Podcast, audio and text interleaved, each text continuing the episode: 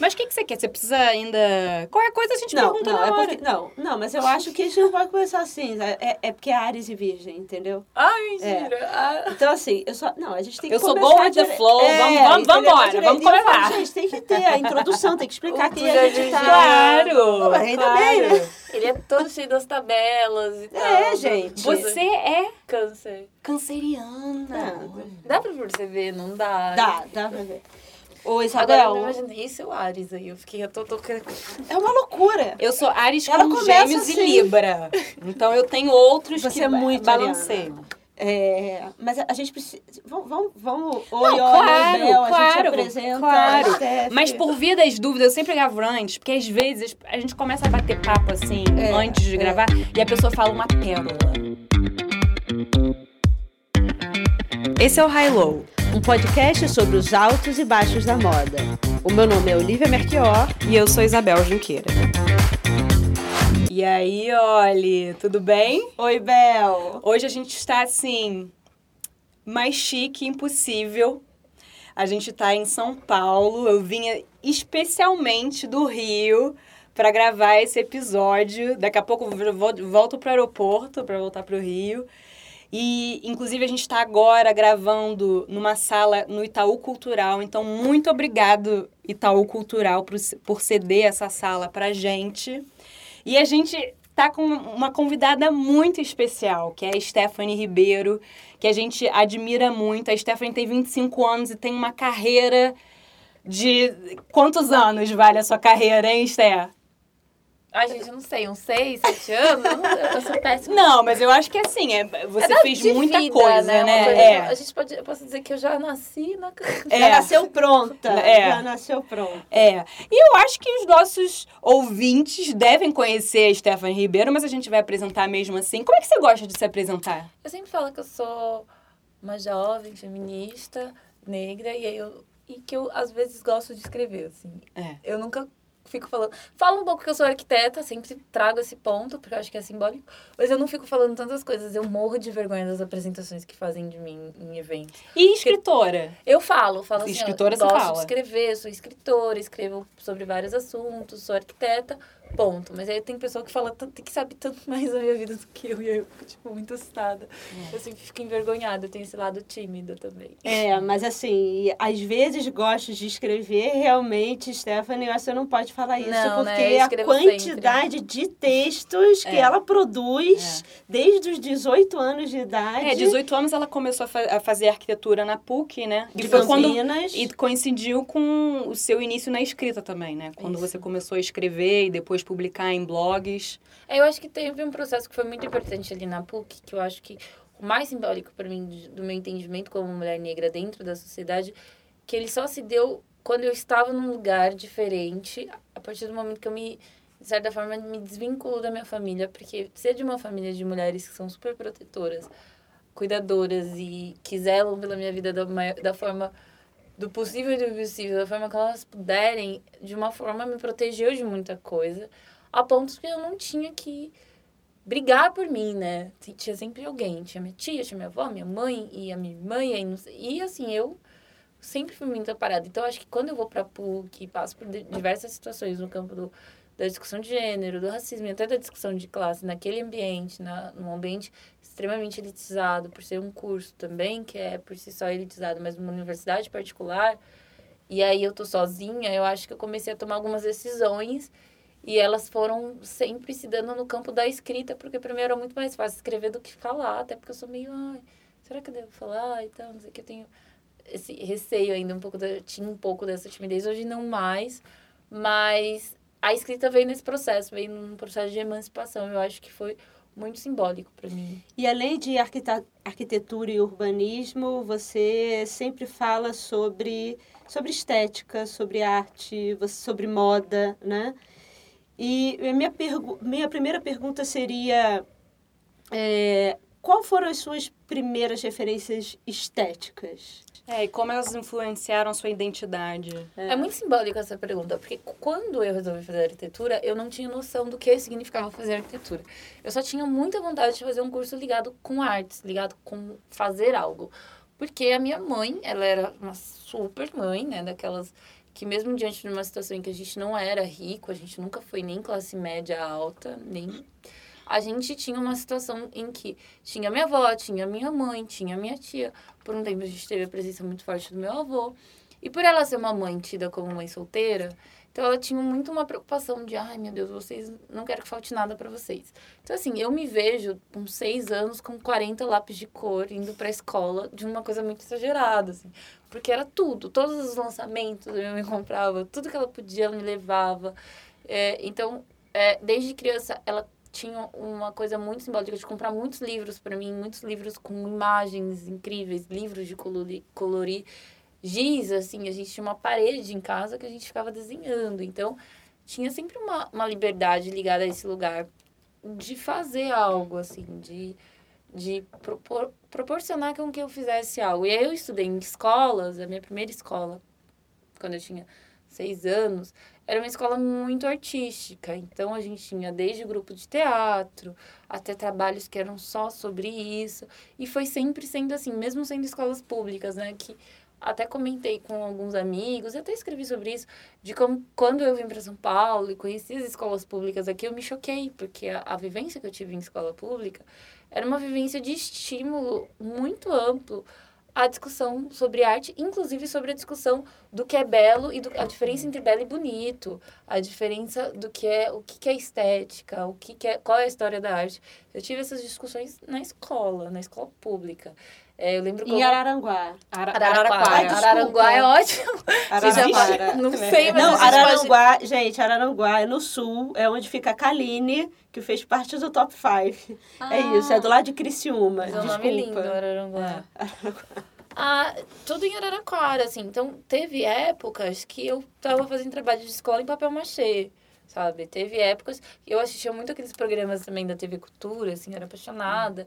E aí tinha aqueles programas de faça você mesmo é. e tal. E a minha mãe comprava as coisas para eu fazer. Então, é. assim, costura e tal, tudo, eu fui muito incentivada nesse sentido. Então, quando eu fui fazer os testes vocacionais, aqueles bobos mesmo de internet, eu sempre dava arquitetura, arquitetura, arquitetura, falei, vou fazer. E aí eu resolvi fazer meio que foi assim, eu decidi um dia pra noite, tipo, ah, acho que eu vou me dar bem nesse curso. Conversei com as minhas amigas, ah, acho que tem a ver mesmo com você. E fui, assim, muito, muito meio inocente sobre o fazer arquitetura. No primeiro semestre, eu tive uma, uma dificuldade de me encaixar, de entender o que, que eu, as entregas, os trabalhos. No segundo semestre, eu já estava, tipo, dominando, falando, não, agora eu quero brilhar. Tanto que eu comecei a tirar notas muito boas, assim, nesse processo de me, de me desenvolvendo, me desenvolvendo, porque era uma coisa que me dava prazer, assim, desenhar, montar uma maquete, pensar uma estética possível e fazer, assim, eu tinha muito essa coisa de eu gosto de fazer, assim, as coisas. E aí, na arquitetura, a gente foi ter uma discussão mais séria sobre esses assuntos. Então, desde o começo, a gente foi discutir coisas mas também sempre se colocando também no lugar de fazer essas coisas, porque não basta você também só discutir, você tem que entender a dificuldade desse fazer. E acho que isso me, me mudou meu olhar, assim. Fazer arquitetura mudou muito meu olhar. Hoje em dia eu falo que é muito difícil. Porque, sabe quando você olha uma coisa e você sabe que, pera, tá faltando alguma coisa? É. Ou, ah, isso não tá bem feito, esse projeto não foi bem executado. E é uma chatice, né? Porque aí você vira chata do rolê. É. Mas acho que a forma como eu me visto mudou é. A forma como eu observo o mundo mudou, os meus interesses mudaram. E acho que foi o que me abriu para as escolhas que eu faço. Hum. Inclusive sobre a minha própria forma de vestir, de agir, de o cabelo que eu quero. E o que, que mudou na sua forma é. de vestir? Eu era muito mais fofa, muito mais caipirinha, assim. Eu usava Menininha. é, aqueles lacinho. florzinha. Até porque, né, eu morava numa cidade que, tipo, assim, tem, sei lá, seus 150, 200 mil habitantes, mas todo mundo estuda com você desde o começo até o final. Então você ficava sempre no mesmo ambiente. Festa junina, aquelas coisas, quermesse, era mais. E aí eu comecei a ser mais prática, eu queria é. ter uma vida mais prática. Acho que quando eu cortei o cabelo foi muito nesse sentido. De, tipo, meu, Com quantos anos? Foi faz uns, um ano, é. faz um pouco. Eu, eu comecei a rever, assim, eu olhei pro meu guarda-roupa e falei, eu não sou mais a mulher que é. tem um cabelão é. Que eu quero, fico lá cuidando e gerenciando ele, porque eu quero né, fazer outras coisas, quero ser mais prática. E aí eu via muito as meninas negras numa discussão de tipo, ah, o ideal é que você passe pela transição e que você chegue no cabelo gigantesco, é. É, volumoso e tal. E eu não me via nesse lugar, eu não me via nessas, nem dessas figuras, assim, eu entendo a estética delas, mas eu falava, não é o meu lugar, não, não me vejo nisso. Qual que é o meu lugar? E aí eu fui pesquisar, pesquisar, pesquisar. Aí eu comecei a ver mulheres negras com cabelo curto e eu falei, ah, eu vou cortar. Aí eu fiquei, tipo, num processo. Na verdade, eu queria cortar desde 2015. Aí eu fiquei olhando, olhando, olhando, tomando o processo da decisão. Cortei de formas diferentes é. até chegar no curto de vez, assim, falar, ah, eu acho que é isso. Acho que é isso mesmo, assim, acho. E o, assim, o ambiente da arquitetura é conhecido por ser um ambiente muito branco. Você reconhece isso? Super. Mas... E, e aí eu queria até trazer isso porque fiquei curiosa sobre essas primeiras referências que te impactaram na universidade, sabe? Sim. Essas, essas referências, né? Eu lembro quando eu vi o, as mulatas, né? Não gosto desse termo do de Cavalcante. E aí eu trouxe isso para aula, porque a gente tinha aula de História da Arte. Uhum. E, e aí eu falei para a professora, ah, mas eu queria uma referência diferente. Naquela época eu não conseguia nomear o que eu estava procurando, mas eu já estava procurando ao menos alguma mulher negra sendo retratada, né? E ela falou assim para mim, aí eu falei, ah, eu vou procurar umas coisas. E ela, quando eu cheguei e mostrei para ela, ela falou assim, ah, eu imaginava que você ia trazer um Romero Brito. E assim, eu olhei para ela porque ela imaginava também uma limitação minha no entendimento sobre as coisas, assim, né? E eu falei, não, não é o que tem a ver comigo, assim. Eu tava querendo entender o meu lugar, assim, entendendo as minhas referências, que eram referências de mulheres na minha casa, negras, brancas, mas também indígenas, porque uhum. a minha bisavó, ela era uma mulher indígena, e eu tenho todas as fotos. Então, assim, eu sei de onde eu vim, porque eu acho que para algumas pessoas isso é muito difícil, porque você não tem as referências. Eu tenho todas, eu tenho foto, eu tenho desde a minha avó, desde a minha bisavó que é italiana, eu tenho todos os registros em foto, até também a minha bisavó que era indígena. Então eu tenho muitos registros que aí me fazem saber de onde eu venho, o que eu quero buscar. Então assim, eu fui procurar, sabe? E eu não sei, eu acho que é muito engraçado, porque eu queria ah, eu quero uma referência que fuja do, dos homens, então eu vou atrás, assim, eu queria... E aí você chega, tá, numa Lina Bobardi, que é uma, uma coisa mais óbvia, mas também não é óbvio. Uhum. Porque uma coisa é falar do MASP, outra coisa é falar de toda a trajetória dela. Uhum. Toda a forma como ela via, inclusive o que a gente chama de artesanato, sabe? E a, a arquitetura me fez ter uma muito uma crítica a essa coisa da masculinidade também, por pensar que esse olhar da Lina também está muito que era visto pelos arquitetos da época que são grandes nomes como uma coisa ai ela tá lá fazendo é. os rolezinhos dela aquelas bobagenzinhas dela também é uma visão de, de um masculino de ah eu sou um gênio eu sei eu brilho eu faço coisas gigantescas isso também foi influenciando no, no meu desenho porque eu comecei a que, questionar por que, que eu preciso construir coisas gigantescas, sabe? A cidade está pronta de uma certa é. forma. E eu não tenho, meu ego não precisa ser manifestado num projeto grande. Tanto que aí no meu TCC eu fui fazer um objeto. E aí eu senti muito dos meus amigos uma coisa, colegas de faculdade, do ah, mas é só isso. E aí eu tava numa lógica de pensar, sim, é só isso, porque não faz sentido é. que eu faça uma coisa gigantesca, sabe? É. As coisas gigantescas, elas às vezes dizem muito mais sobre o lugar que eu me sinto na sociedade do que sobre o que realmente é necessário, é. né? E eu acho que fazer um trabalho dessa costura, desse olhar crítico, ele é muitas vezes visto como feminino e de uma forma pejorativa. Hum. Então, eu fui entendendo os detalhes, tanto do objeto, e aí foi o meu interesse por objetos de forma diversa, quanto por esse interesse do que essas por que, que as mulheres que faziam arquitetura elas estavam no backstage elas tinham seus nomes pouco lembrados e muitas vezes elas tinham um outro olhar sobre as coisas que era uhum. totalmente desconsiderado e aí entrou a questão das pessoas negras que aí eu falei vou atrás de arquitetos negros sofri muito por isso porque eu não achava não achava não achava uhum. algumas negras norte-americanas também super apagadas. E aí eu E brasileiras? Na... Brasileiras, não. A gente e é achava incrível, engenheira. porque é. arquitetura e urbanismo, É. né? Ou seja, quem constrói os espaços É, das a cidades. relação do homem com o espaço. É. Sim, a arquitetura, e eu sempre falo, porque tem uma rincha, até mesmo dentro do curso, entre o, urban, o urbanista e o arquiteto. E é um absurdo, porque no fundo a gente está trabalhando as mesmas coisas em escalas distintas. E é muito difícil você dominar a questão da escala, né? Você dominar a influência do seu desenho numa cidade, né? Da decisão que você toma na vida de muitos. Mas também numa escala menor, a forma como eu resolvo desenhar uma cadeira pode influenciar também milhares de pessoas.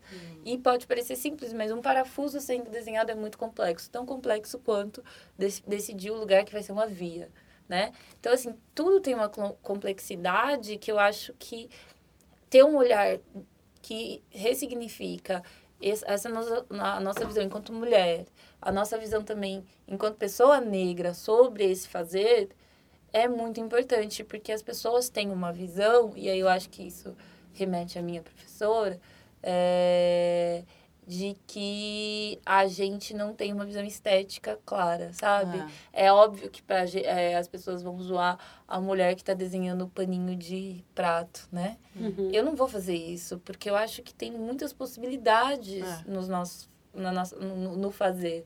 E não existe uma estética pronta, não existe uma estética perfeita. Eu acho que existem influências que vão te levando a um determinado lugar. Eu queria saber onde é que você consumia informa- informação de moda e hoje em dia, onde você Os consome? arquitetos sempre foram muito presentes nesse sentido, né? Eu lembro do, da roupa do homem moderno, do Flávio de Carvalho, que era Uhum. aquela saia, aquilo me- eu fiquei apaixonada. E eu falei, ah, isso é incrível. Então, eu acho que tinha uma questão para mim que era... é, como a gente, eu discutia muito essa coisa do arquiteto performático, né? Então, a gente, às vezes, pegava as fotos dos grandes... A gente pegava vários projetos e eu pegava um- uma foto da equipe. E aí, todo mundo de preto, né? Com aquela cara, tipo bem blasé, tipo, olhando para o infinito, ai, não queria estar aqui, mas essa coisa da performance, né? O arquiteto É. se tornou uma coisa meio performática. Eu sou muito crítica a esse, essa visão, porque eu acho que ela nasce dessa coisa do ego, do grande nome, do eu, eu, Mas isso tem em todos os... campos que envolvem estética, eu É. acho que sim. Tem É, assim, todos quem- os quem, tiver ouvido aí vai lembrar do episódio, quem, quem estava lá, mas teve uma vez que eu fui numa casa de uma amiga nossa, Ah, é. né? E aí eu cheguei e 100% da festa tava vestida de preto. É.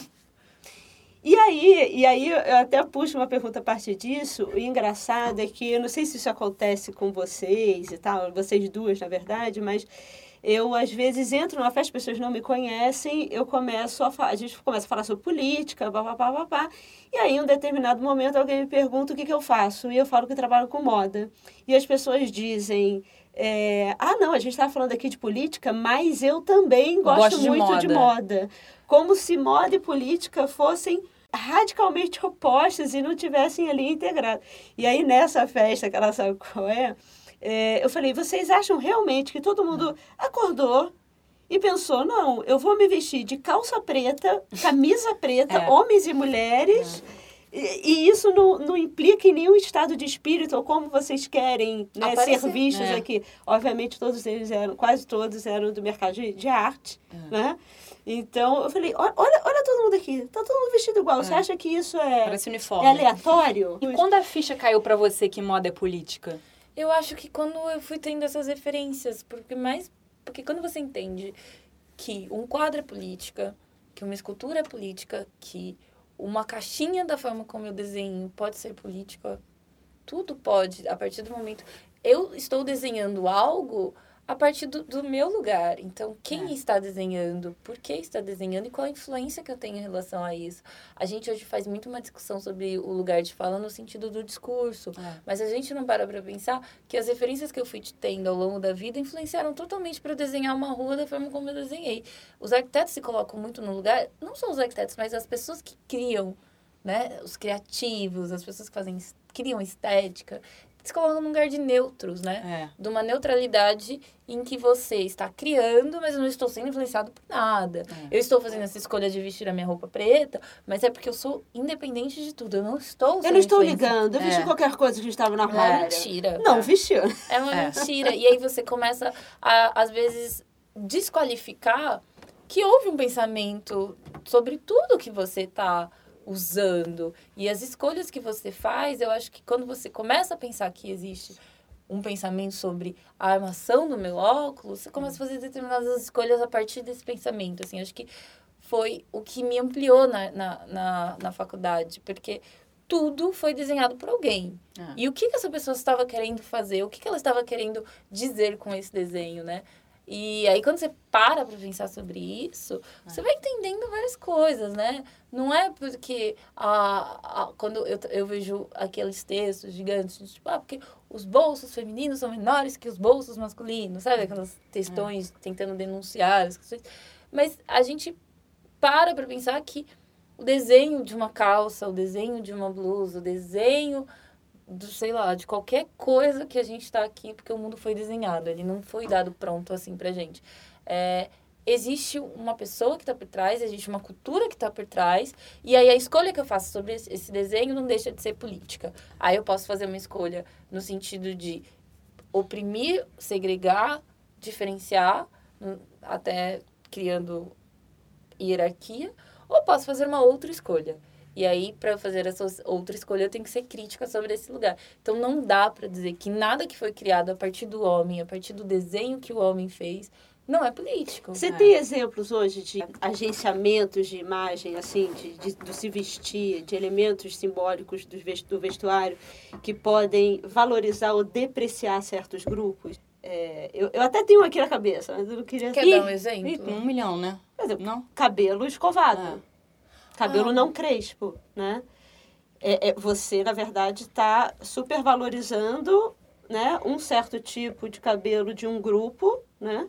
E você, muitas vezes, a gente teve isso, né? Ainda temos na nossa cultura uma valorização do cabelo liso, né? E aí você impõe para todo mundo essa, essa natureza. Como se o cabelo liso, né, fosse Fosse- uma coisa mais civilizada. Ou, ou seja, isso quer químicas dizer muito alguma coisa. intensas, né? Química muito intensa. Relaxar o cabelo, né? Eu acho E- adoro esse... E vou dar um exemplo que eu tava, eu tava procurando exemplos, né, para citar aqui, que, enfim, se fosse o caso de citar. A Vogue Itália, vocês lembram do, da Black Issue em 2008? Só com modelos negras? Você não lembra dessa? Você não Vamos- lembra? Fala que lembro. Lembro. Lembra? então, a Franca Sozani, finada Franca, que era editora, ela morreu, é, diretora de redação da Vogue Itália, fez uma edição em 2008 chamada Black Issue, com várias modelos. Tinha Naomi, Jordan Dunn, várias modelos negras. E virou collector's item. Tipo, ela teve que reimprimir de novo essa, essa edição foi tida, assim, como super, né? Que ano foi? Acho que foi em 2008. Gente, eu tava na oitava série. É. É, é, é. Obrigada por lembrar a gente que a gente é muito velha, né? É. É porque eu tava tentando. É. Tá, se- mas eu lembro. Você lembra? Não, Então, porque se fosse agora eu ia falar, não, eu já ia ter até comprado, porque eu É. faço, eu compro várias revistas, mesmo as de fora, com mulheres negras. então, mas aí foi uma edição que, assim, sold out. Hoje em dia, você compra pela eBay por centenas de euros. Não sei quantos... é, qual é a cota, mas enfim. É, só que aí tem também é, todas de cabelo li- alisado.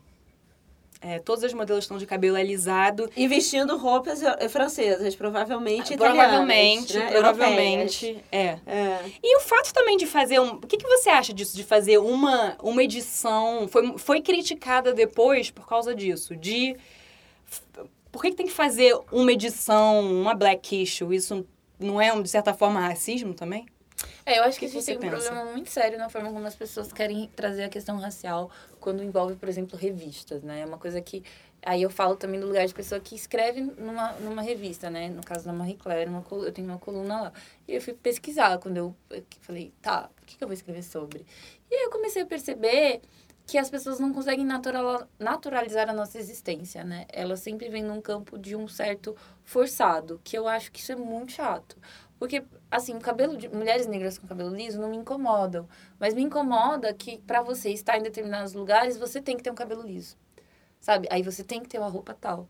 Aí você tem que ter o discurso tal, você tem que falar do jeito tal. Me incomoda porque aí você está nesse ambiente em que você tem que, mas as outras pessoas que estão nesse ambiente, elas podem ser subjetivas. É como se você tivesse que apagar a sua subjetividade para estar em.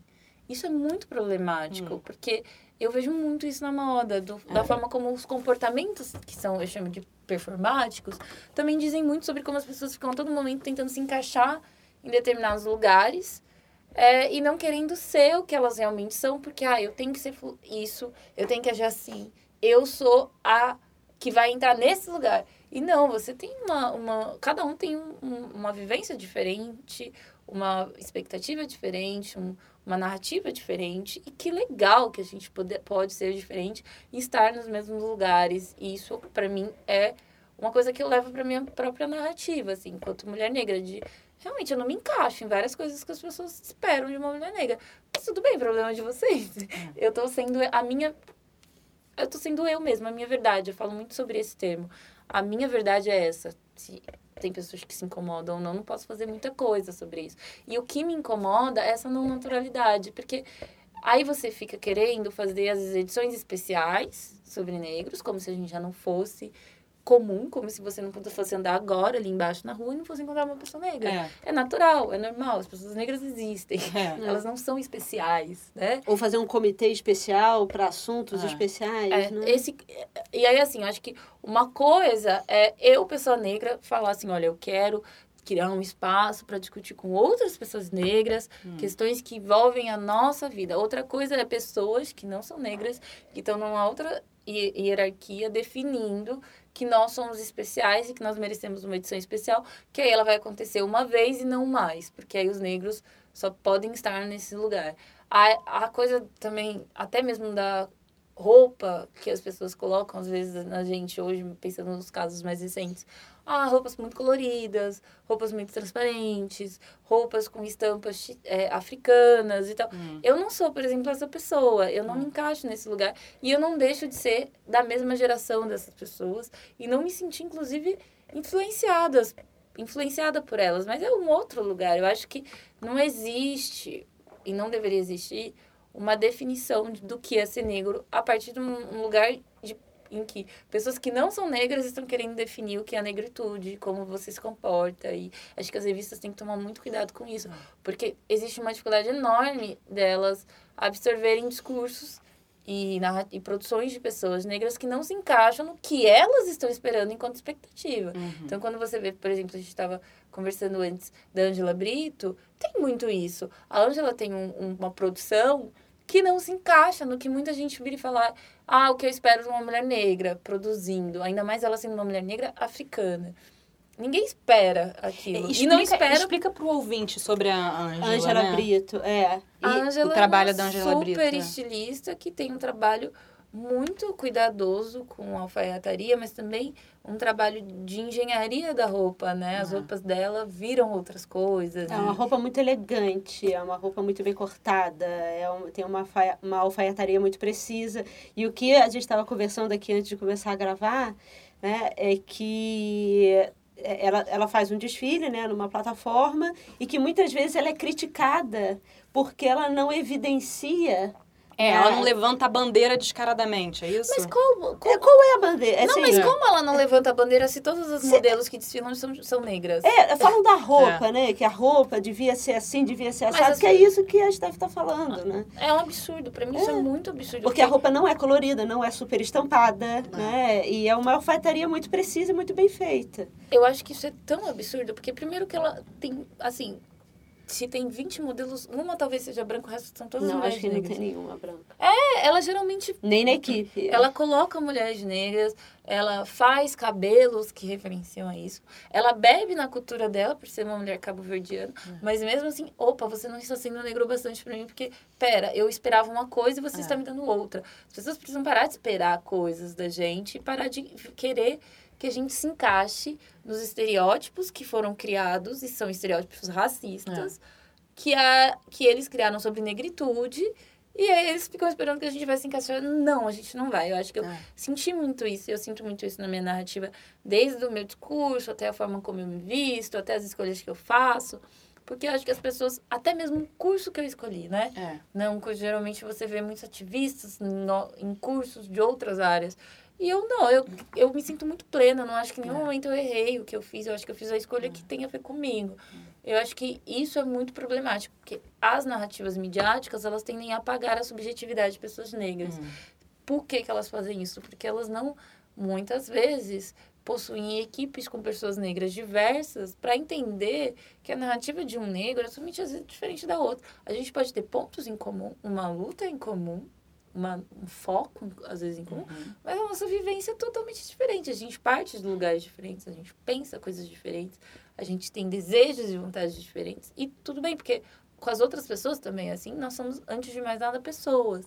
Eu acho que esse é o grande problema do mundo é, da moda nesse sentido de estar sempre trazendo uma narrativa única e que é cansativo. E que aí eu entendo é, que na ausência da representatividade e da e dessa narrativa única também ser vendida a cada cinco anos, a cada não sei quantos anos, é, uma revista com mulheres negras já era uma coisa do tipo... Não, sempre ah, num regime de exceção, É. né? Mas É gera também uma coisa do tipo, nossa, eu preciso ter, porque É. vai ser uma em um milhão, Não, e, assim. e- e durante muito tempo você escutava no meio da moda, ah, modelo negra na capa não vende, né? Ai, isso é tão É. cansativo. É, Eu já escutei isso em vários momentos. Eu já escutei também. E aí eu fico pensando, é, tipo, essas pessoas estão o quê? Indo na rua com.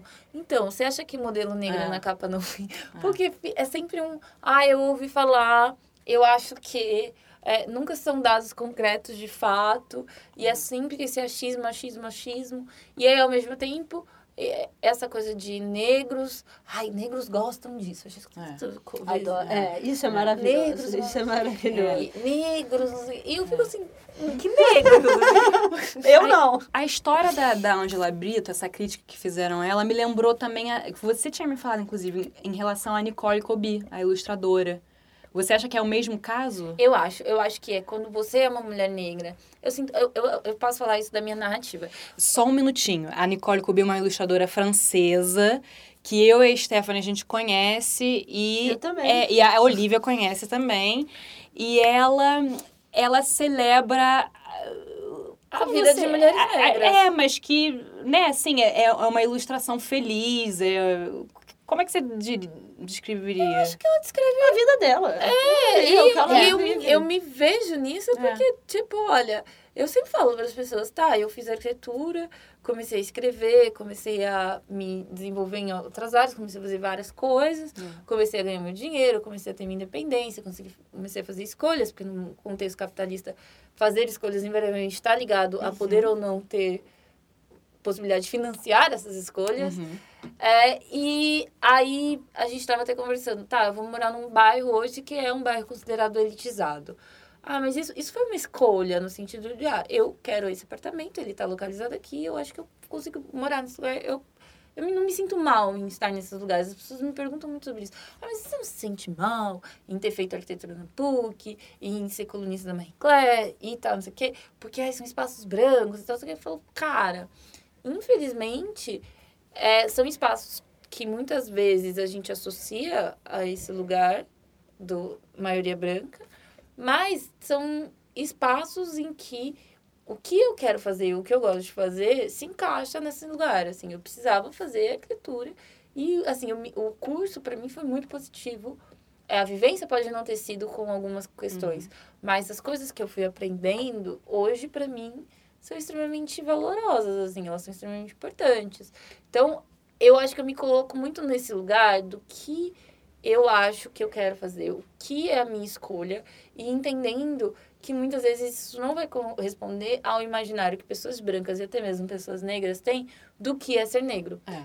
Que é um imaginário que ele é construído, inclusive, mediaticamente, num lugar muito. É, numa narrativa muito comum e, e repetida de um negro que aí ele tem ele é periférico aí é Caricata. caricato.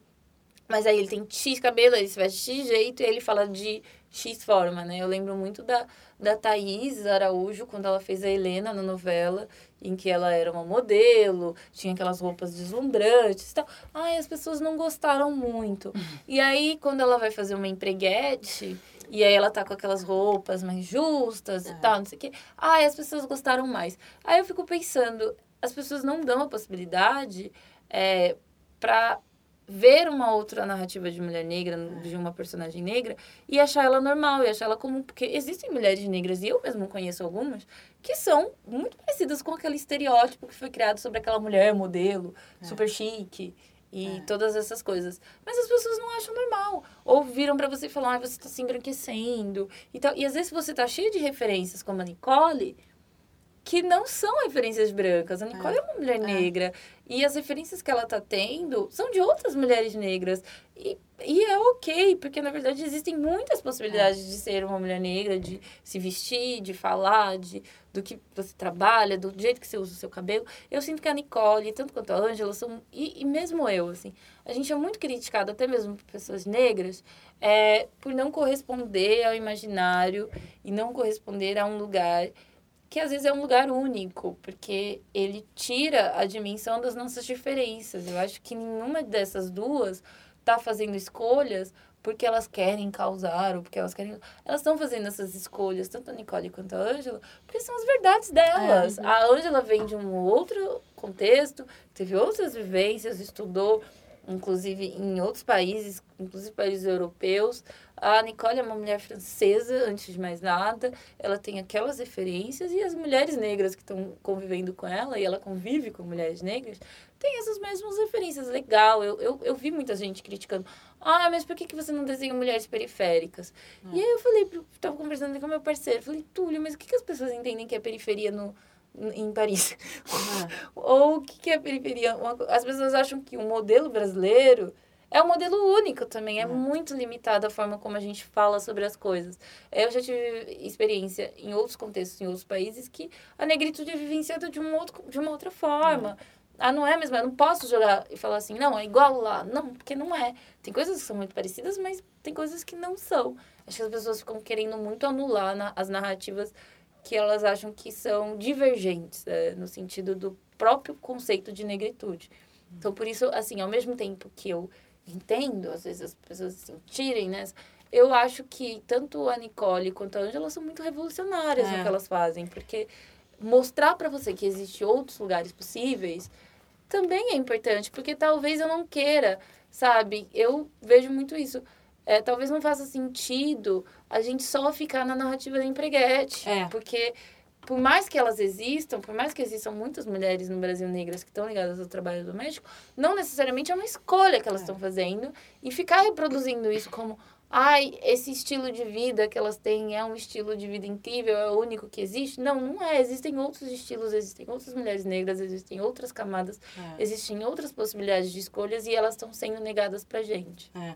Vou, vou soltar aí pro, no ar uma referência é, que é de um, de um trabalho específico de um artista americano, chama, é, o nome dele é muito difícil de pronunciar, Theaster Gates.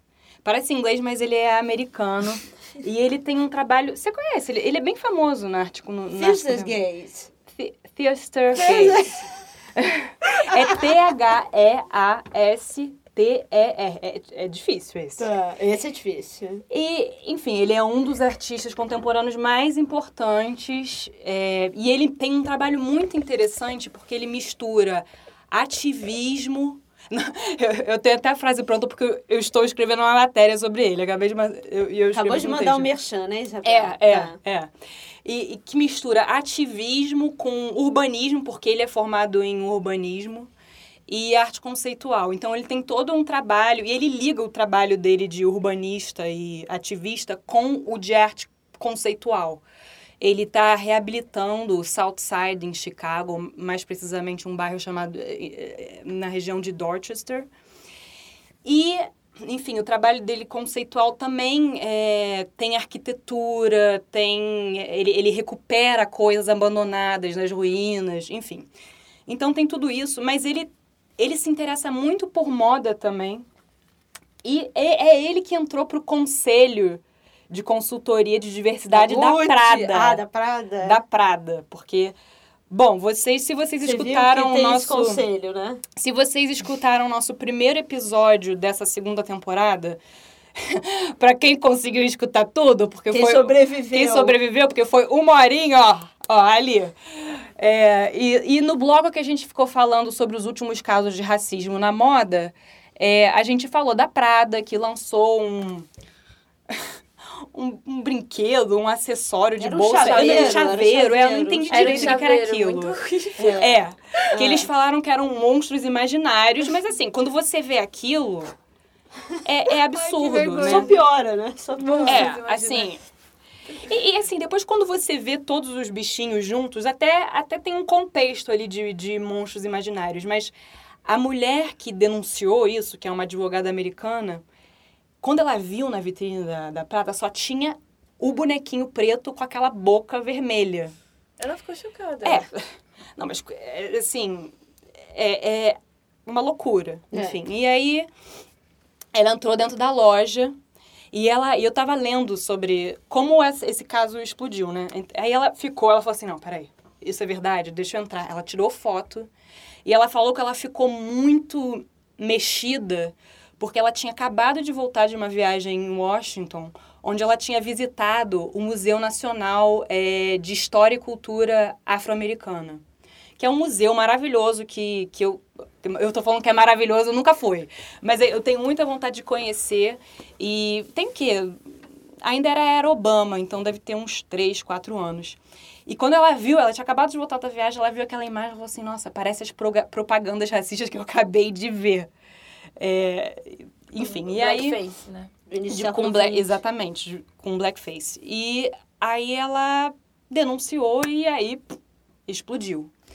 É, Mas ele está nesse comitê agora É. da Prada. É, a Prada primeiro fez um primeiro comunicado falando, então, a nossa intenção era fazer monstros imaginários, mas desculpa se ofendemos, né, uma coisa. Aí depois ela viu, ela, ela criou esse conselho com o Theaster e a Amy, a Amy, Ava DuVernay, a cineasta. Sei, ela é ótima. Esté, é, conselho, funciona? Eu sou muito cética sobre. Eu Hum. acho que, é, assim, é incrível ter contato com essas pessoas, né? Mas, gente, são pessoas criativas, são pessoas que estão criando coisas. Então, vamos dar trabalho para essas pessoas. Eu sempre falo muito sobre isso. Se é, existe pessoas criando desde o objetinho até outras coisas para Prada.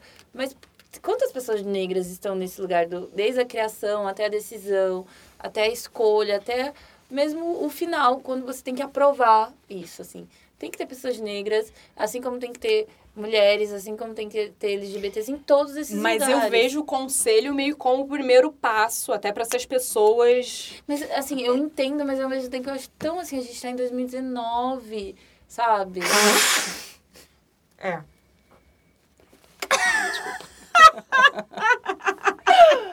gente, vai entrar isso. Não, a gente gosta, né, vai? Estamos em 2019. Eu acho que a gente tá em 2019. Eu sempre uso essa retórica. Antes eu usava 2018. Ai, estamos em 2018. Não tem mais tempo pra isso. Estamos em 2019, sabe? Daqui a pouco 2020. Daqui a pouco a gente tá, sabe?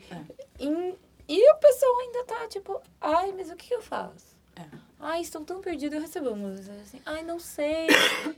E aí eu fico muito pensando sobre esse lugar em que você monta um conselho pra resolver suas pendengas.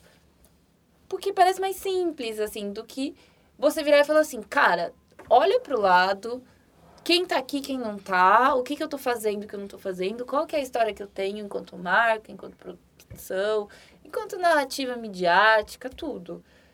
Tem alguma coisa errada. E aí, vamos, agir, vamos atuar, porque existem muitas pessoas, inclusive é, nos Estados Unidos, extremamente capacitadas, que não entram. E aí, nisso, É. eu sempre falo daquele texto da Lindsay, da, que agora tá na Teen Vogue, que é a nova editora, e ela fez um texto antes de entrar na, Ai, lembro. que ela fez um texto falando é negros na moda, é todo lugar, lugar nenhum. É. Que ela tá A discutindo. gente falou É. no primeiro episódio. É. Esse texto tem. Ela tem aquela foto com várias capas de revista e tal. E aí tem várias pessoas discutindo, fotógrafos, É. diretores de arte, editores. E assim, é muito absurdo que você vai vendo na história, por exemplo, de um grupo tipo Condenaste, que você tem três negros na diretores, É. na história de um grupo que tem séculos, assim. É. E parece que as pessoas falam isso e elas não refletem sobre o que, que isso significa. É absurdo. Eu fico vendo, seguindo muitas revistas, eu acho que foi um processo muito importante para mim. Você, você consumia revista de moda? Sim, eu sempre gostei de revistas, eu adoro papel. Ai, compro, aí fico vendo. E eu tinha essa mania de recortar revista, então eu fazia, eu sempre tive re- revista em casa. E aí depois eu falei, ah, vou começar a escrever, eu quero entender todas, eu não quero só entender onde eu estou escrevendo. E aí foi muito engraçado, porque eu comecei a seguir as revistas é, da África do Sul, comecei a seguir revista na Coreia. É, E aí eu fui entendendo, Face, né? aham. É. Eu fui entendendo como nesses contextos, é, no seu contexto coreano, seria absurdo você não ter coreanos Coreana, a- a- trabalhando ali. Então você tem tantos, assim, É. que tudo é muito mais natural. Não que a artista americana branca não esteja, às vezes, na capa. Mas as modelos, as produtoras e tal, são as pessoas que estão naquele país. São as pessoas. E assim, no contexto da África do Sul, você tem também mulheres brancas na África É. do Sul, você tem pessoas brancas na África. Mas tem muita gente negra, tipo, É. um- uma equipe. Assim, e a gente sabe qual é o histórico da África do Sul. É, a gente, inclusive, brasileira, adora falar, não, mas aqui não teve essa coisa de De segregação. apartheid, não tem segregação. Aqui é E ao mesmo junto. tempo, se você pega uma revista na África do Sul, você tem muito mais mulheres negras, inclusive em capas, em lugares de, de decisão de, de, de lugares de poder, do que se você olha para algumas revistas brasileiras, que inclusive se envolvem em escândalos muito parecidos com os escândalos que a gente fala dessas grandes marcas. Mas que, no fundo, qual que é o esforço que elas estão fazendo, né? Eu fico muito pensando sobre isso, até do, no sentido de, ah, se tem uma edição em X país que tem muitos negros, ou que tem. Por que, que eu não consigo fazer uma troca? Porque faz troca no sentido de se influenciar, É. as roupas, até a letra que a outra edição que tá usando e tal, não sei. Agora, não se influencia no sentido de, tipo, de equipe que está sendo é, composta. É muito, para mim, eu acho que isso É. diz muito sobre o racismo brasileiro, É. assim, do, um racismo que ele é, essa narrativa é muito... Ai, mas eu tenho um parente e tal, não sei o quê. Essa narrativa, até mesmo de criar um conselho, né? Ela sempre coloca o sujeito negro num lugar de servir para eu ser uma pessoa melhor. É. Então, assim, o amigo negro serve para quando alguém me falar que eu sou racista, tipo, eu falar, sou uma pessoa melhor, tenho esse amigo negro. Eu A, convivo, ó. a empregada da família serve para quando alguém falar, não, mas é, ah, a gente precisa discutir a questão do trabalho escravo, a gente precisa discutir todo o processo da... Não, é da família. Serve para você Que se sentir melhor. isso? Aí, aí você dá um É membro da assinado por família. estilista, fica tudo O bem, né? conselho, eu tenho, eu, É. eu sinto que ele Fica também se bem. sente para você, a marca se sentir um pouco, olha, eu tenho um É. conselho. Não, olha só, eu sou totalmente contra conselho também, tá? Eu não acho que é primeiro passo nenhum. eu- Pra eu- mim eu- é tampar o sol com a peneira e fazer exatamente isso. Porque assim, é que a gente já falou sobre isso, né? É, o que a gente tava, uma vez, a gente conversa muito sobre, é, é, eu já tive em diversas reuniões aonde eu ouvia dos diretores assim, não, mas a gente fez aquele projeto e foi muito bom pra gente ficar perto dessa gente. É. Não, E peraí. E, eu fala. Não, ficava- e tem um outro caso que é a Olivia, porque, gente, a Olivia, todo mundo fala pra gente. A gente vai fazer um episódio sobre ca- nossas carreiras, que as É, pessoas pedem. é. Mas a, a, a, é, a gente sai falando. Quem são as pessoas mesmo? Enfim, a Olivia ela dá consultoria pra muitas marcas no Brasil e ela, me, e ela vai me contando os casos. Que acontece, né? Inclusive, teve um que ela fez um projeto, não vou- uma marca brasileira. Uma marca brasileira, não, vamos revelar. Não. E aí, Olivia enviou um, um projeto, né, bem uma coisa brasileira e tal, uma pesquisa interessante. Ah. E aí a, a Foi, foi antes de assim, tudo, tá? Do, do caso da Vogue, da Donata, antes de tudo. Já tem um tempo isso. Ela falou que ela queria. é, Ela falou assim: gostei do projeto, mas para nossa marca. A gente queria algo assim, mais elegante, mais sofisticado, uma estética mais colonial. E É. aí eu realmente, eu estava no meio da Amazônia no, no- no- quando eu recebi, aí eu escrevi e falei. Poxa, acho que não poderemos lhe atender, né? Mas, Poxa, fera! mas assim, não dá nem para responder, né? E É, tenho- é uma loucura. Eu tenho até muito questão quando as pessoas falam, ai, eu te acho tão elegante, tal. Aí eu fico muito também com várias questões sobre isso, porque as, muitas vezes é por eu ser uma mulher alta, por eu ser uma mulher magra, por os traços que eu tenho. Então, assim, muitas vezes tem uma coisa até meio tipo, oi? Porque é muito difícil, porque toda vez é, as pessoas entendem elegância e tal com o que tá próximo delas, É. assim.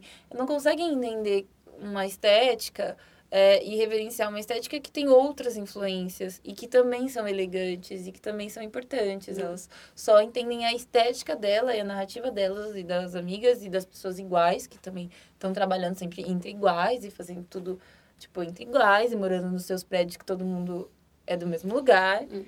E aí, isso é o elegante, isso é, o É, bonito, é, é, isso é, o certo, é, isso é. o jeito. E quer impor ao outro, né? Entubar, né? Mas, pelo menos, não sei vocês, mas para mim o que determina é se o seu dia a dia, como o seu dia a dia está estabelecido. Se o seu dia a dia, ele é um dia a dia onde Você convive com você essas- convive com as pessoas, né? Se você convive na diversidade, se você divide com pessoas de diferentes gêneros, opções sexuais, eh, raças e tal, e se, e se aquilo ali está em seu entorno. Ou, né? Se você, na verdade, está tomando uma postura de um discurso que se adequa a um certo momento, né? Sobre o que, que você quer falar, e, e você, na verdade, você está você tá querendo organizar um discurso conveniente para o momento, mas o seu dia a dia É distante. não, É, não, é- não existe é, é, convivência. E aí vira o que nessa reunião que a pessoa ela fazia vários projetos de inclusão de gênero, racial e sexual e ela não entendia o ridículo, o absurdo de como ela, ela falava, ela, não, a gente está tendo possibilidade de conversar com essa gente. Eu acho que o conselho, eu não sei, eu acho que pode ser uma, um primeiro passo, é, porque eu acho que ninguém é. Eu acho que a maioria das pessoas não são como você, esclarecida. E que- Não, não é eu, eu, acho, esclarecida. eu acho que as pessoas são muito sem noção. Mas eu, eu, eu- aí eu volto para uma Mas outra questão, que é por exemplo. exceção. em relação ao que a gente está, a responsabilidade que a gente tem sobre o nosso trabalho, né? Quando você está criando desde uma revista, mas também criando moda, criando um objeto, criando aquilo que eu falei, né? Tudo que está aqui no nosso entorno foi desenhado por alguém. Tu tem uma responsabilidade muito grande nisso, que as pessoas, ah, elas retiram essa responsabilidade e elas vivem uma festa. Aí elas acham que não tem que ter responsabilidade social nenhuma. É. Então, você, como você está criando alheio das discussões do, da sociedade? Isso é muito difícil. Como você pode ser um artista se você está alheio à sociedade que você está inserido, ao contexto que você está inserido? Por isso, para mim, é muito difícil pessoas que estão, por exemplo, em campos é, de mídia estarem alheias a alguma, algumas questões. Porque que tipo de coisa você está informando há 10, 20, 30 É. anos? Porque é, é criar cultura, né? É. Informação é criar cultura, né? Isso. Diariamente. É. O que, que você tá criando? Essa, pra mim, é a grande questão. Não. Como eu entendo tudo como a gente, que a gente cria, como também cultura. Que tipo de cultura, de É. moda a Prada está criando, que aí ela precisa, em 2019, ser alertada e aí depois criar um comitê para ser, de alguma forma, é, ensinada a não agir de forma racista, né? Aí a gente fica assim, não são marcas que existem há dois anos, né? E, e aí eu fico muito pensando sobre isso, que tipo de é, responsabilidade as pessoas têm sobre o, pró- o próprio trabalho delas. Tem algumas pessoas que eu acho, assim, tem, acho não, tenho plena consciência, que por conta dos seus privilégios de classe, de raça e também de gênero, elas se colocam num lugar que elas não têm que ter responsabilidade nenhuma É. coletiva.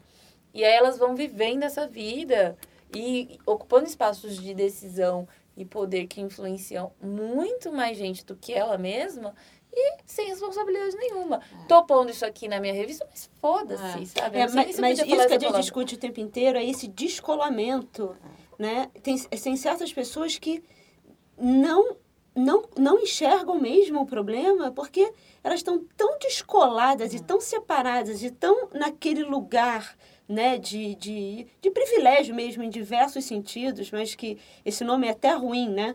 Mas é, é, é, é colocada nesse lugar aonde ela ela realmente ela não enxerga, porque a vida dela foi orquestrada para fazer para se é, descolar pra- cada é. vez mais de qualquer coisa que fuja da ideia declarada do que é o bom gosto, do que é ter uma estética tal, de, de e eu que quer essas ter pessoas tão bregas. É. Eu- eu bregas. uso esse- É o final, é o fim do poço. Porque não dá pra. Quando você. Pra mim, a breguice é você não aliar o seu fazer com uma discussão política. Você tá fazendo o quê, então, aqui? É. Tipo.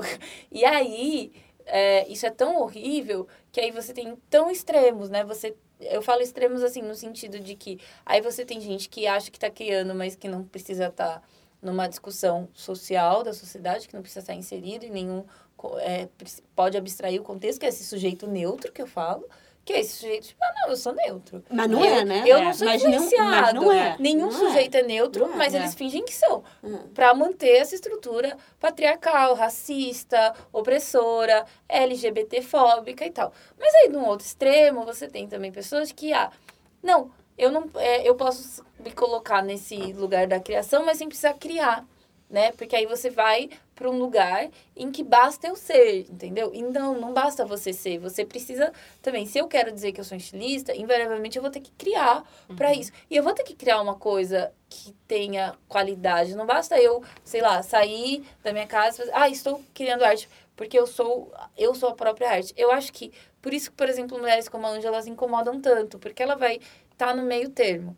Entre ela tem um discurso político, sim. A partir do momento que ela é uma mulher negra, criando aquele trabalho e escolhendo com quem ela trabalha, escolhendo quais os modelos entram na passarela para ela, ela tá criando uma discussão política, ela tá criando um choque. Não, é um e choque. fazendo algo que Mas ao mesmo tempo sem perder a produção e a qualidade do que ela É. tá A a produzindo. qualidade do pensamento, sabe? Saber fazer aquilo muito bem. Você Acho que a gente isso, tem ainda um processo para uma geração inteira que caminhar nesse compreensão de que a gente vai ter que criar coisas que elas são boas, que elas são duráveis, que elas fazem sentido e que quando a gente transforma o nosso trabalho, o nosso pensamento num desenho, existem inúmeras possibilidades, mas a gente não pode ficar no previsível, no que se espera. Porque eu também acho que isso é um processo do racismo, de querer limitar e encaixar a gente num lugar que é um Exatamente. lugar que não é lucrativo, é um lugar que não dá a possibilidade da gente Que é ir caricato. longe. É, isso É tá, tá-. Eu acho que assim, é, tá em extinção isso. Se você não ficar. não- não- eu acho. Eu, Eu acho acho que que- eu deveria acho que- estar, não sei ainda Eu, se eu, está. eu acho que. Eu, acho que acho deveria se, estar. Eu acho que se as marcas, sejam elas de, de moda ou de mídia, vão rodar. Mas eu, mudar. sabe o que eu acho que elas Eu não fazem? O que, não, que elas fazem? Eu acho. Posso falar? Eu acho que tá rolando um... Olivia, Dolce Gabbana. Dolce Gabbana. Ué, mas não parou de vender. Não parou de vender, Não mas na China, vender. ba- a- a ve- as Parou, vendas. Mas, assim, o- os, caras não. pagam imposto e não vão presos. Ente- É, é, o- os caras, assim, é, a gente já conversou com isso no primeiro, né? A gente sentiu, na nas últimas passarelas lá de Paris, uma saída estratégica pela direita pesada. E a gente já falou sobre algumas marcas, né? é, que a gente já começou a sentir uma mudança do, do, do discurso, né? Marcas que antes estavam mais, muito mais ligadas às, à, à diversidade, às, né, às ma- manifestações de rua, agora com o novo governo, estão começando a migrar para um discurso de fechamento, porque é- a empresa vai onde tem dinheiro, né? Né? Ou, ou onde tem oportunidade de comunicação, né? Então, assim, É louco, né? Porque enquanto as marcas de. Que, e eu falo sempre isso. Eu, eu vejo a criação de moda como deveria ser vanguarda, né? Deveria estar propondo lá longe, né? E aí tem, tipo, às vezes, marca até de cerveja, mantendo o discurso da, da diversidade de alguma forma, e marcas de, de- que tão, deveriam estar num caminho da vanguarda, indo para um lugar muito de um retrocesso e de um Retrocesso. pensamento meio conservador, meio estranho. Mas eu acho que é isso que você falou, Steph, antes. Manutenção do seu lugar no poder. É. Entendeu? Isso é muito. Então, eu acho que é assim, a- o que a gente também sempre conversa é, é você tem minorias, assim, você, né, um, um governo, né, um é, o governo, assim, pessoas no poder, pessoas, empresas, o que for. Você está no seu lugar lá, estabelecido, do privilégio, as coisas estão acontecendo. E aí, é, você estrangula, né? Você, você faz uma escolha, né? Nesses regimes de verdade, quem fica dentro da rodinha e quem é excluído da rodinha, né? E você segura essa voz, você tenta estrangular para você não ter problema dentro desse mundo criado, né? Esse mundo que, que não se integra, né? Essa, esse cordão de isolamento. E aí você vai criando cordão de isolamento e, na verdade, quem está lá dentro dificilmente vai querer que esse cordão de isolamento ele comece a abrir brecha. Ele só começa a abrir brecha, pela minha visão, não porque é, é, é, certas pautas agora devem ser atendidas e existe um, uma boa vontade de quem está lá dentro em abrir esses espaços. É porque não dá mais para estrangular. Né? Uhum. Com os novos meios de comunicação, com as novas vozes que se apresentam, com é, novas necessidades de mercado, né? Tem, tem várias coisas que começam a fazer com que esse cordão de isolamento ele não seja mais possível de ser é, é, permeado, né? E aí começam-se a abrir brechas e, a meu ver, é uma brecha também muito clara do tipo, é, não, tudo bem, vamos deixar entrar aqui algumas pessoas de acordo com também necessidades daquelas pessoas que estão ali dentro, daquele mercado que se estabelece ali dentro. Você está entendendo? É, o que é a minha maior questão em relação certo. a isso? Porque aí as pessoas que as pessoas deixam entrar, muitas vezes tem um trabalho que a qualidade dela, dele não é tão grande quanto o trabalho de outras pessoas da mesma tida, entre aspas, minoria. Porque, uhum. Entre aspas mesmo, porque a gente é a é. maioria. Mas é muito também uma manutenção do seu próprio lugar, né? Você Total. O trabalho que você escolhe para evidenciar e o trabalho que você não escolhe para evidenciar. E muitas vezes o trabalho que você não escolhe para evidenciar não é porque ele não é bom, é porque ele é muito bom e você está é. querendo proteger o seu próprio lugar. É. Então, assim, eu fico muito irritada com algumas coisas. Eu acho que tem muitas mulheres negras que no Brasil talvez elas nunca vão, tipo a Ângela, talvez no Brasil nunca vão chegar no lugar que elas deve, já é. estariam se estivessem em outro contexto. É. Uma Nicole no Brasil, será que ela estaria no lugar que ela está hoje? É vendendo, conseguindo fazer as coisas e viver do trabalho dela, uhum. porque sabe, você fica esperando, quem vai abrir a porta para você às vezes, se é uma pessoa branca, também não vai querer que você traga um trabalho tão consolidado, ou tão pronto, ou tão já focado, porque, pera, isso também me ameaça, é. sabe? É. E aí você também tem um problema muito sério. Por isso que eu falo, a gente precisa incentivar, por exemplo, no caso da moda, não apenas essa coisa do tipo, ah, você seja quem você é faça o que você quer. Porque as pessoas brancas não estão sendo incentivadas da mesma forma. Não. Elas estão sendo incentivadas a cursar seus cursos, a desenhar, a viajar, a ter experiências, a trazer cada vez mais um desenho consolidado, uma costura cada vez mais é, focada, uma costura cada vez melhor, um, um, uma pesquisa sobre tecidos, uma pesquisa sobre coloração. Isso é, e eu acho isso incrível. Hum. Mas aí você vê pessoas negras sendo incentivadas apenas brilhe, brilhe, brilhe, brilhe. É. E é legal, eu acho que a gente tem que brilhar, a gente tem que ser protagonista. É, faz parte. Mas também pondera essas pessoas a terem as mesmas chances, para que elas possam também construir carreiras mais consolidadas, porque nada me garante que daqui 10 anos, quem está aqui apenas servindo para você postar uma foto e dizer, olha que lacrativo fulano de tal, vai estar tá com uma vida e com uma certa estabilidade e com uma certa possibilidade de escolhas, que talvez quem está não sendo colocado nesse mesmo lugar, mas tendo outras chances, está é, vai estar, sabe? Com uma vida. Eu falo sempre essa possibilidade de você ter uma estrutura mesmo, assim. Eu acho que isso é muito negado pra gente. Desde o conselho, que aí você é colocado num lugar de, de pessoa que às vezes está lá e não de uma pessoa que é contratada para, até mesmo a narrativa em que você fica, ai, porque, por exemplo, a geração tombamento. Eu já defendi tantas vezes a geração tombamento porque eu acho que ela é muito importante. É. Mas aí você vai ver talvez uma produção midiática e tem apenas os jovens tombamento. E existem outras possibilidades de jovem, existem outras possibilidades de costura, existem outras possibilidades de moda, de estética, e que esses jovens eles estão apresentando uma, mas existem outras diversas, e que às vezes eles são muito colocados no lugar até de um de, de um lugar sucateado, assim, hum. porque qual que é o retorno que você está dando para eles? Porque é. ficar postando foto de jovem negro com trança sendo bonito é legal, mas quais são as possibilidades que essas pessoas têm de inserção no mercado, de inserção na sua própria mídia que está usando a imagem delas? Porque se elas, se você acha linda a estética que elas estão criando, por que, que elas não podem criar essa é. estética é. internamente dentro da sua instituição? Ah, não, porque é, é esse lugar que me incomoda, porque hum. aí você também não dá para esse sujeito a capacidade, talvez, de ampliar a sua narrativa, de ampliar a sua referência. Porque ele pode estar criando isso agora, mas aí daqui cinco anos pode estar criando outra coisa, daqui dez outras, daqui cinco, três, quatro. Mas se você precisa também dar possibilidade para essa criação. E essa possibilidade é desde recursos, de um dinheiro, de uma qualidade de vida, até mesmo outras influências é. e outras referências diversas, e não são só influências e referências brancas. É. Existe um metade do mundo inteiro que é não branco, e ele é, é totalmente negligenciado e apagado, é. cheio de referências, cheio de cultura. É muito, acho que é problemático. Tem um amigo meu que me mandou uma. Vou ver se eu encontro aqui. Um texto que fala exatamente sobre isso, e eu queria até ver o nome da autora. Agora eu não vou conseguir falar esse nome nunca. Oi é que? Oi é Mumi. É o nome da nigeriana, da, da, da intelectual nigeriana, que ela fala: ande na rua com um tambor, um pandeiro ou um birimbau. Vai sempre aparecer alguém querendo bater ou fazer um barulho.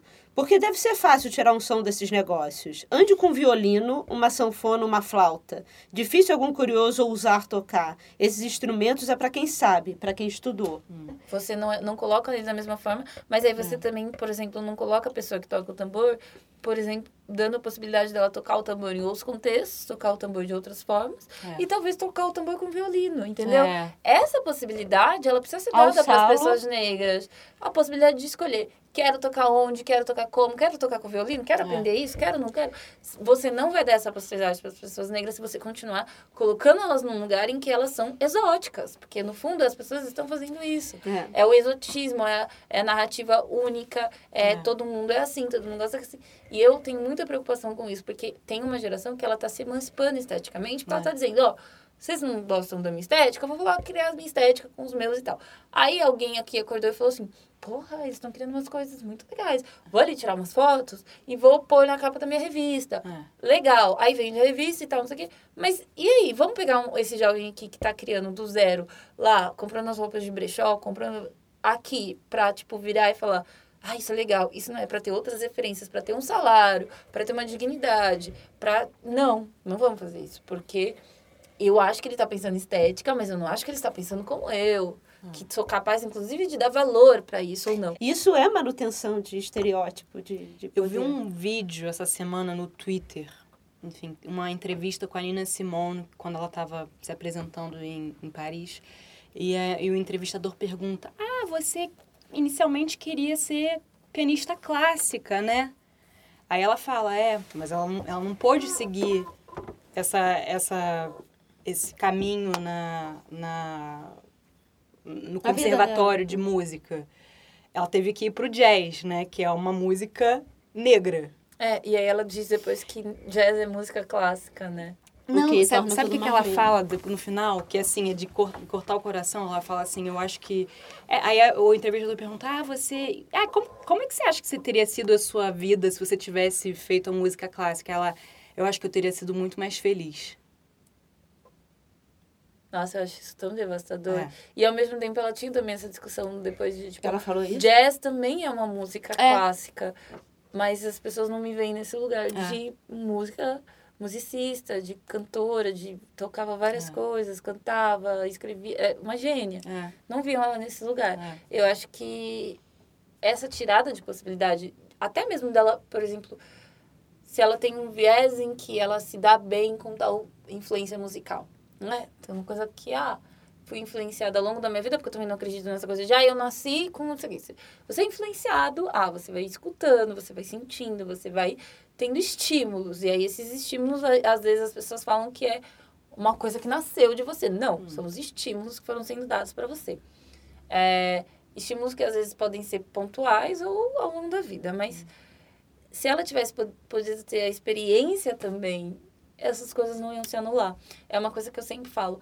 As experiências que eu tive na PUC, é, não as experiências enquanto discussão política, mas as experiências em vivência de estética, de experimentação, de desenho e tal, não anulam as minhas experiências enquanto pessoa negra na sociedade, que também me, me deram outras vivências e outras narrativas e outras possibilidades. Elas foram se complementando para eu ter o olhar que eu tenho hoje. Então, é, a gente precisa parar de achar que as coisas se anulam, né? Que você criar uma coisa que não corresponde ao lugar pré-estabelecido, porque você está anulando o seu lado. Não, às vezes você está complementando esse seu lado com outras narrativas e outras possibilidades, porque é isso que acontece com todas as pessoas. Só que tiram da gente a possibilidade de ser uma pessoa. Ser uma pessoa no seu máximo, que é. É. essa possibilidade de vivências múltiplas, de narrativas múltiplas, de experiências, e colocam sempre a gente num lugar Um objeto, né? de um objeto, de uma coisa, de um exótico. E aí você vê todos, assim, vários desfiles que eu já vim aqui é, em São Paulo, que aí quando é a pessoa negra, eu já sei o que ela vai trazer para mim. Aí, quando é uma narrativa que de alguma forma eu consigo compreender e dominar, aí eu ai, acho até legal. Quando é uma narrativa que não, porque você também não consegue entender as- a- de onde ela veio, de quais influências a gente está falando, aí é sempre colocado nessa retórica de, ah, eu acho que você está fazendo errado, acho que não deveria ser assim, por que, que você não tem tal influência? Eu é, estava conversando muito sobre isso com o Túlio esse final de semana, de que alguns é, senti de alguns homens negros uma coisa pra mim do tipo, você é uma burguesinha negra, sabe? Você é uma patricinha negra.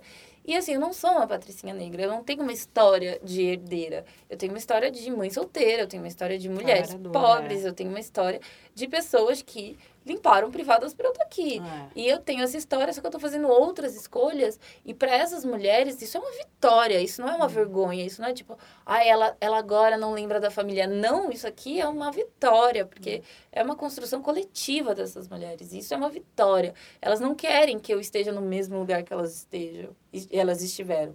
Elas querem que eu esteja em outro lugar. Elas construíram isso para eu estar em outro lugar. Você trazer pra gente uma narrativa muito única da forma como a gente vai vivenciar a nossa negritude, também o nosso fazer a partir disso, porque, como eu disse, tudo influencia o seu fazer, é, é muito limitado e não poderia ser minha história, não é a minha verdade, porque eu acho que mulheres trabalharam para eu estar em outro lugar, para eu estar fazendo outras escolhas e para eu estar ocupando outras narrativas. E aí acho que quando você tem uma consciência sobre isso, você para de se incomodar quando a pessoa se incomoda em você não estar no lugar que ela espera de você. E aí eu acho que esse é o futuro. Eu acho que a gente precisa ter isso cada vez mais claro, a gente precisa ampliar as narrativas, a gente precisa entender que elas não se anulam, que existem muitas possibilidades de ser negro, que em ambientes que a gente estava discutindo agora, é, a gente precisa ter, inclusive, mais narrativas de pessoas negras, narrativas diversas, e não só aquela narrativa única, que também é sempre a procurada quando você vai fazer um conselho, quando você vai fazer uma comissão.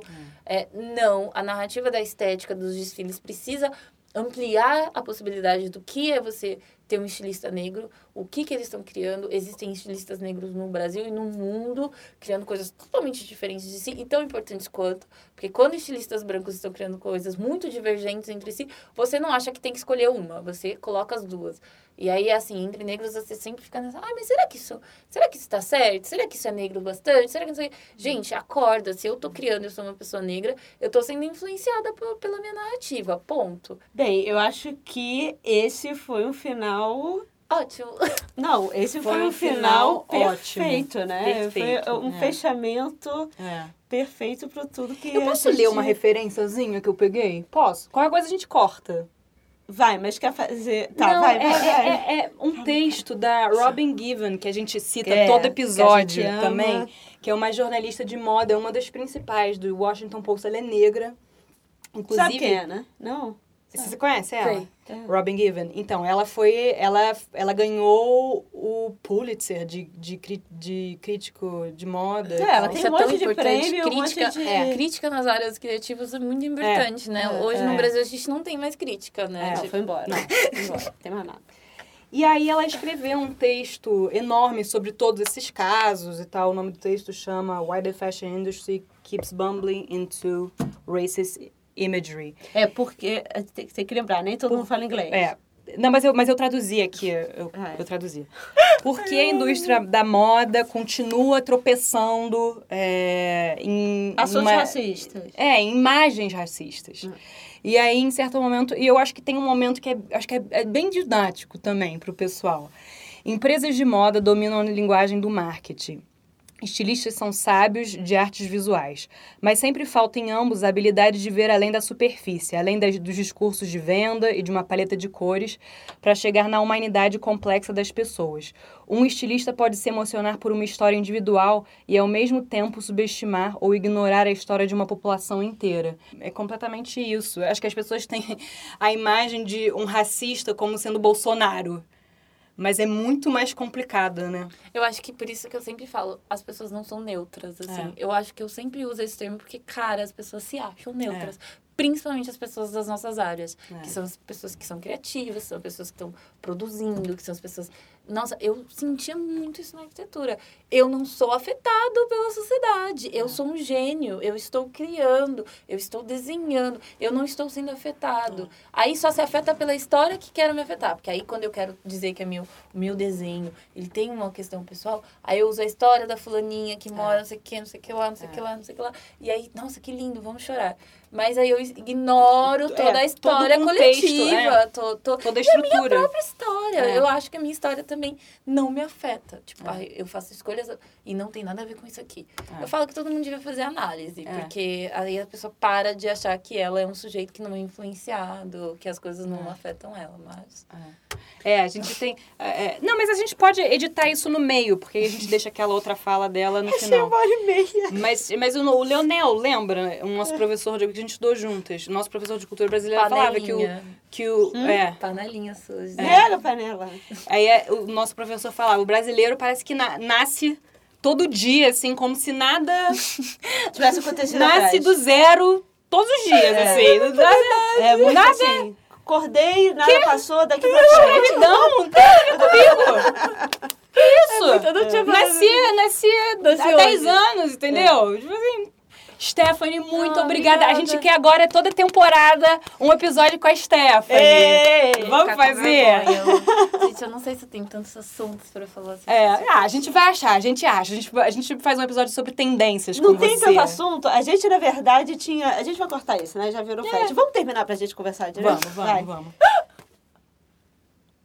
Agradece a Steph. É porque eu já te agradecido, desculpa. É sempre assim, tá? Obrigada, Stephanie. Esse episódio foi muito especial e a gente quer agora toda temporada você aqui no High Low. Obrigada. Obrigada, gente. Steph. Adoramos. Foi uma honra tê-la aqui. E pra quem não segue a Stephanie, é- o quê? Eu vou ficar com vergonha, você tá fazendo publi minha. Ué, claro Porque a gente faz nosso Claro, claro. O quê? A gente, ela fez a matéria que ela tá escrevendo. Já falei, é. Ó, então é arroba Sté underline Rib, né? É. Isso no Instagram. Porque tem muita Stephanie Ribeiro no mundo. Eu fiquei muito É. chocada. Então, no Facebook é Stephanie Ribeiro. não. E Twitter é Sté. Gente, eu, Entra no Gente, Instagram que entrar tem no tudo Stephanie lá. Ribeiro, acho, me acham. Podem, acho. é, exatamente, porque podem existir várias homônimas no mundo, mas você é a Stephanie Ribeiro. E, e eu queria te perguntar uma pergunta. tá? Eu queria te Olha, perguntar Isabel uma puxando o saco, gente. Não, mas qual, qual é a, a mídia que você mais gosta? Porque você é ativa em todos, mas eu sinto que o Facebook eu uso mais, mas aí tudo que eu escrevo no Facebook vai pro Twitter. Vai pro Twitter. Gente, mas então, tá, tá sigam a, gente, a, a, a, Isabel não tá querendo terminar esse episódio, então eu vou fazer a força. Tchau, tá? Muito obrigada, Esther. O tchau seco. É, Olha, tchau. todas as referências Isabel, no High Low Podcast. Acabou, acabou. Beijo.